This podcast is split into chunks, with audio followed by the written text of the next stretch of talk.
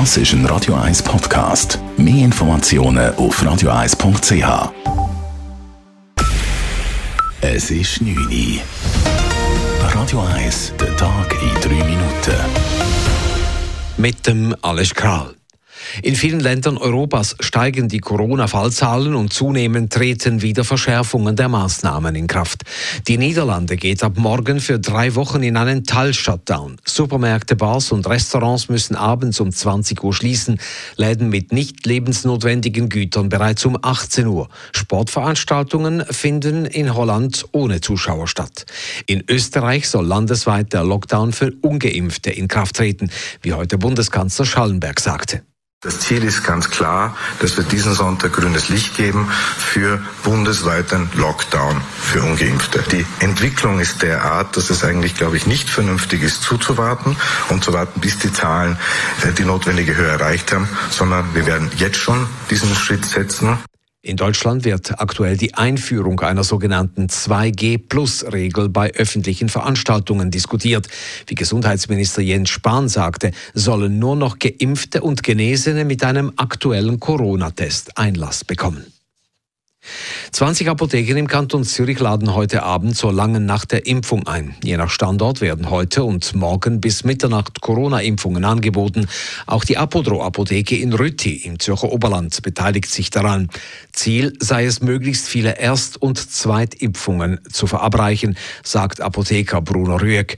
Aber auch Boosterimpfungen können bezogen werden. Außerdem sei es ihm und seinen Mitarbeitenden ein Anliegen, dass die Leute gut beraten werden. Wir werden auch Zeit haben, um gerade gewissen Leuten, die vielleicht sich nicht haben können, selber registrieren auf dem Internetportal im Kanton Zürich. Wir werden Zeit haben, um das mit ihnen zu machen. Zusätzlich haben wir zu essen und zu trinken. Wenn das der Grund ist für jemanden zum Kommen, dann ist er auch herzlich willkommen. Die Apotheken arbeiten bei der Aktion mit Gastro Zürich City und der Bar- und Clubkommission zusammen. Geimpfte erhalten einen Gutschein für einen gratis Eintritt in einen Club. Dort ist der Gutschein an der Bar auch 15 Franken wert und in einem Restaurant sogar 30 Franken. Noch nie haben so viele Jugendliche mit Selbstmordgedanken bei der Helpline von Pro Juventute Rat gesucht. Der zweite Corona-Report der Stiftung Pro Juventute zeige einen traurigen Rekord, erklärt Sprecherin Lulzana Musliu. Also man sieht eigentlich seit Ausbruch von der Pandemie, dass die psychische Belastung bei Kindern und Jugendlichen im Vergleich zum Rest der Bevölkerung am höchsten ist.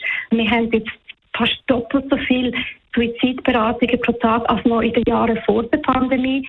Am häufigsten fühlten sich die Jugendlichen durch die lange Dauer der Corona-Pandemie allein. Wichtig sei es deshalb, die Betreuungsangebote für junge Menschen auszubauen. Radio 1 Wetter.